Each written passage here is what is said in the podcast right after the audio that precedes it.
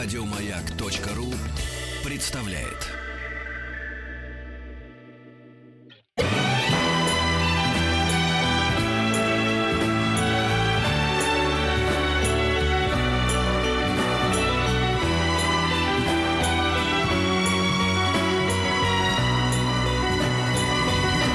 Спутник кинозрителя.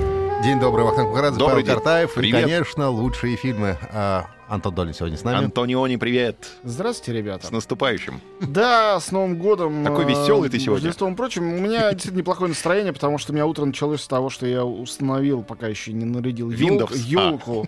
Windows это вам, а а нам... iOS. Да, практически.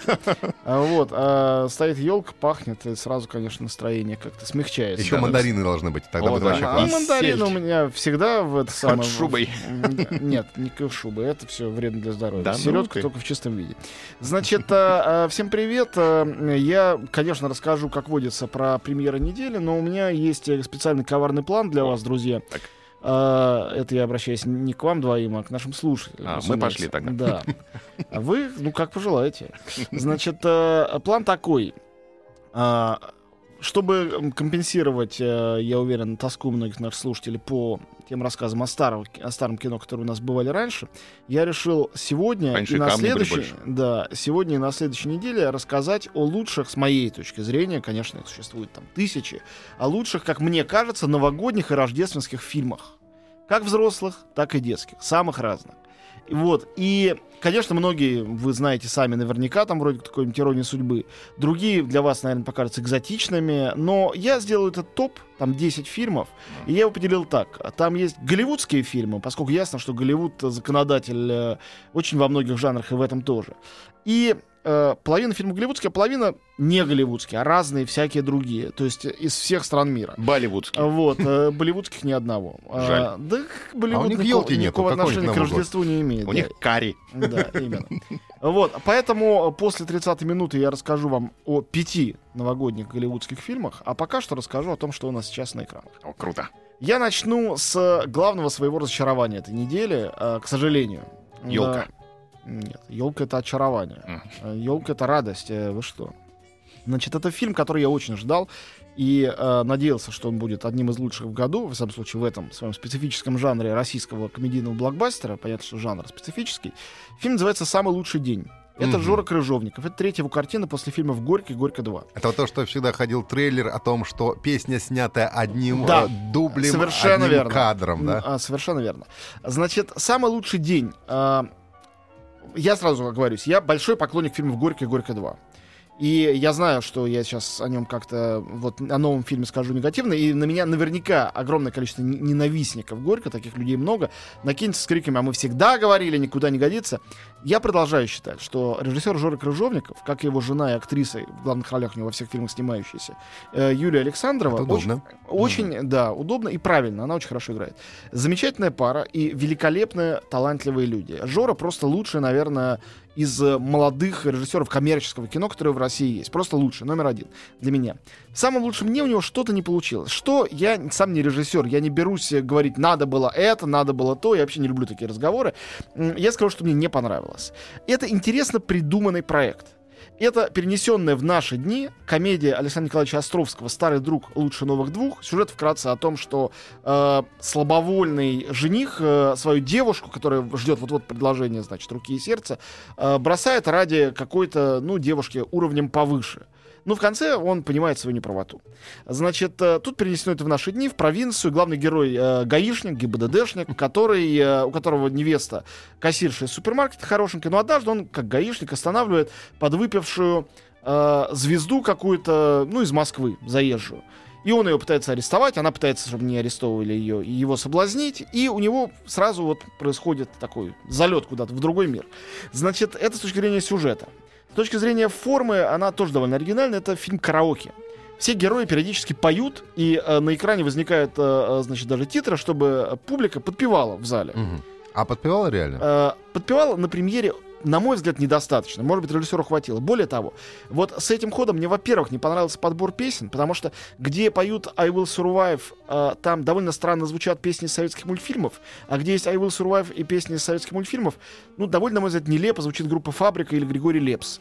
Мне кажется, что это просто несопоставимый уровень условно говоря, текста и музыки. Э, я не способен запомнить, вот на, напеть, у меня неплохой, в принципе, слух, мелодию из песен Лепса. А Правда, кто музыкальный редактор фильма? Но как Знаешь, же- Я уверен, что он автор и э, режиссер, и сценарист. Уверен, что песни подбирал сам, может быть, с чьей-то помощью. Что, Это не кто-то навязывал. даже рюмку водки не напоешь. Э, Рюмка водки напою, но она была в предыдущем, э, значит, э, Горько 2, и поэтому здесь ее нету. Нет, у Лепса, наверное, есть две-три песни, которые можно запомнить, наверное. Что-то же его вынесло, значит, на гребень волны. А, Короче говоря, мне также не понравилось, как решено это караоке. Некоторые клипы, как бы внутри фильма, они превосходные. А, то есть просто супер. Там есть зеленоглазое такси в современной обработке. И есть вот этот вот I Will Survive снят одним планом, но это просто высший класс. Сделано потрясающе.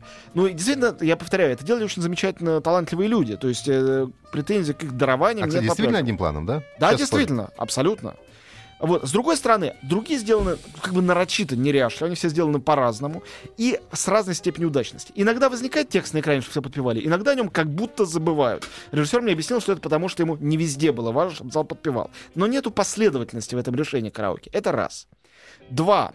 А, вот эта идея всеобщего единения, э, в финале, которая должна возникнуть. В «Горько» и в «Горько 2», на мой взгляд, была оправдана. Там речь шла о членах одного, се- одного семейства. Они были очень разные, но э, такое часто бывает, когда у тебя есть внутренний протест против родителей, или тем более там свекрови, или тещи, тестя. Но ты понимаешь, одна семья, один клан, вы обречены друг на друга, и вам есть о чем вместе спеть или выпить и так далее. Здесь история совершенно другая. Получилось, задумал это режиссер или нет, история мрази, подонка, изменившего э, прекрасной девушке, за ни за что. И в конце он к ней приходит, и поскольку фильм надо закончить хэппи-эндом, они все начинают плясать, э, петь, радоваться, и нам предлагается радоваться вместе с ними. У меня это вызвало только глубочайшее недоумение и неудовлетворенность. Ну, может быть, он исправился, он осознал свои ошибки. Ну, именно, именно, в это и не верится. А кто играет А, И, мразь? три- и третье, к разговору о том, кто играет мразь. В главной роли э, Дмитрий Нагиев. О. И, по-моему, он, опять же, человек очень одаренный, совершенно не на своем месте. А, потому что Крыжовников гениально работает с актерами, которые кажутся, ну, во всяком случае, неподкованному зрителю, настоящими вот людьми с улицы которые себя естественно ведут. Он так здорово... Это потрясающая работа с актерами, чтобы это выглядело так. И тут актеры из Горько тоже некоторые есть. Но когда рядом с ними появляется Нагиев или замечательный Инна Чурикова или Михаил Боярский, ты сразу видишь, это такой, в общем, голубой огонек. Это, в общем-то, такая радость, такие старые песни о главном, сделанные, чтобы на сердце потеплело, и вы узнали звезду и радовались этому. И это портит всю эту иллюзию как бы, как бы настоящести Я, да, я видел, как- почти документальности, которая в других кадрах присутствует. То есть массовка, настоящие люди, живущие в этой деревне, сразу думаешь, ну это правда, это Россия. А потом, ну нет, это ряженое. И ты между этим скачешь, и особенно Нагиев, он- они выглядят там лишними. Либо все остальные выглядят лишними. Одно с другим не может пожениться. Не может режиссер, который- который делал саркастические фильмы, а, в общем, сатирические, вдруг взять и сделать такой фильм, чтобы на душе у всех потеплело, и чтобы он всех объединил и был душевным, без хотя бы нотки фальши. Эти нотки там есть при профессионализме исполнения. Поэтому, к сожалению, самый лучший день для меня, повторяю, фильм «Разочарование». Не потому, что это там худший фильм года. Наверное, если взять все русские фильмы года, он попадет, хотя не на первых местах, в десятку лучших.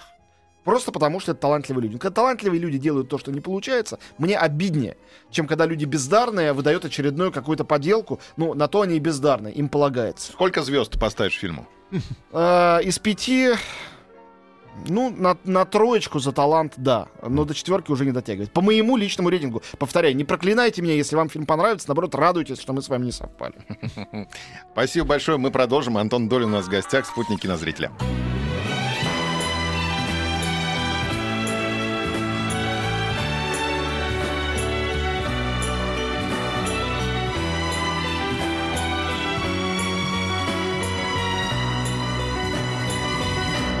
Спутник кинозрителя.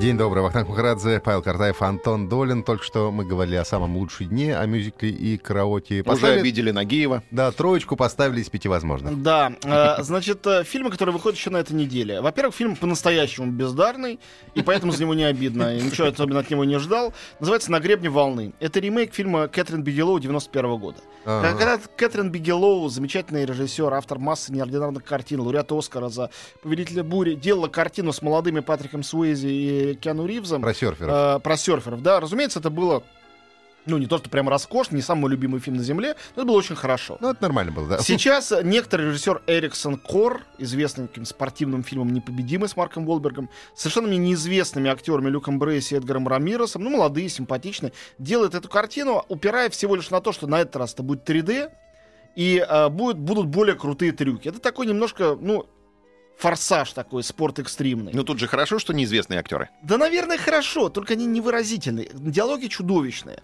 Э, Они чуть-чуть менее чудовищны в тех местах, когда вот это позаимствовано прямо из того фильма. То есть зачем это делалось, кроме как попробовать э, использовать опять чужую торговую марку и на этом срубить бабла, я вообще не понимаю. Никаких других мотиваций не вижу. Они там и на сноубордах э, с горы, там, и прыгают без парашюта куда-то там с самолета. Я зевал весь фильм, вот честно. Хотя снято очень красиво, не буду спорить. Единственное, где я радовался, когда появляется напарник э, главного героя ФБРшный, который как раз э, старый сотрудник, а вовсе не какой-то экс- экстремал. Его играет Рэй Уинстон, замечательный актер, немолодой. э, и вот это было приятно. Приятнее, чем все эти молодые, растатуированные красавцы и красавицы. Ну, может быть, это для каких-то любителей экстремальных видов Возможно, спорта. но вот я хотел сказать, но немножко осекся, потому что думаю, может, наоборот, они это увидят, скажут, что все фейк, неправда, и разозлятся. Вообще меня и экстремалы как таковые вообще раздражают. То есть это их дело, что они делают, пусть если хотят, пусть делают со своей собственной жизнью. Но когда начинается пропаганда, такая гламуризация вот этого безумного, э, ч- безум- безумной череды способов себя угробить или покалечить, то я ну, никакого внутреннего одобрения во мне это не находит. Но я не хочу быть моралистом, я говорю о своем личном каком-то внутреннем отношении. Если фильм об этом был бы сделан роскошным, я бы так и сказал. Может, там шутки какие есть? Ой, это- весь фильм этот шутка, неуда- неудачная, только в этом смысле. Значит, дальше. И Выходит два мультика. Один очень хороший, другой не очень. Очень хороший называется «Снупи и мелочь пузатая в кино». А, значит, Кто ну, это, придумал название? ну, дело в том, что они пытались перевести оригинальное название. А какой оригинал? Называется The Peanuts Movie. Ага. Но это Peanuts, орешки, они отсылают к старому вот Peanuts э, сериалу таких очень малобюджетных мультфильмов и комиксов, который придумал Чарльз Шульц очень давно, в 50-х еще годах. И тогда это прославилось, собственно говоря. Герой там Чарли Браун. Мультики назывались Чарли Браун, пойдем туда-то. Но у нас называлось Снупи, потому что Снупи зовут его собачку, второго главного героя сериала. Поэтому Снупи и вот Пинотс они перевели как мелочь пузатая. Как бы это ни называлось, это мультик про вот этого младшеклассника Чарли Брауна и его собачку Снупи, как они вместе дружат. Это примитивно нарисованные были мультики, в этом была их прелесть. И они, делая сейчас цветное 3D полнометражное, эту примитивность стиля там с- сохранили. И мне это очень понравилось. То есть они не стали э, какую-то психологическую и э, изобразительную глубину в эту особенно привносить.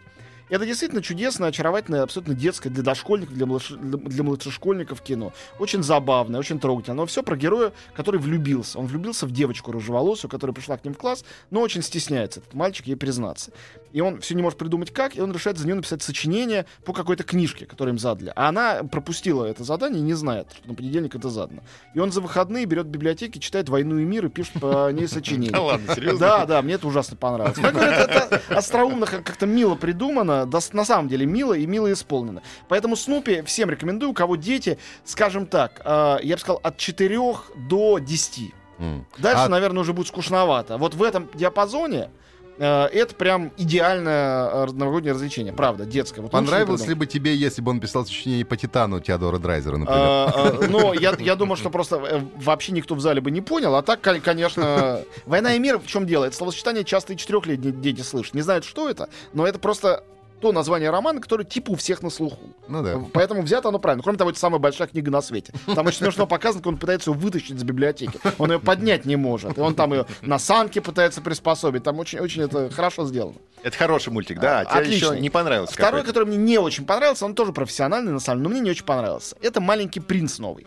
Во-первых, он как бы французский, но он как бы, потому что его озвучивали, ну, в оригинале, американские актеры, и он сделан на английском языке. Режиссер его Марк Осборн. Это режиссер «Кунг-фу панды». Мгм.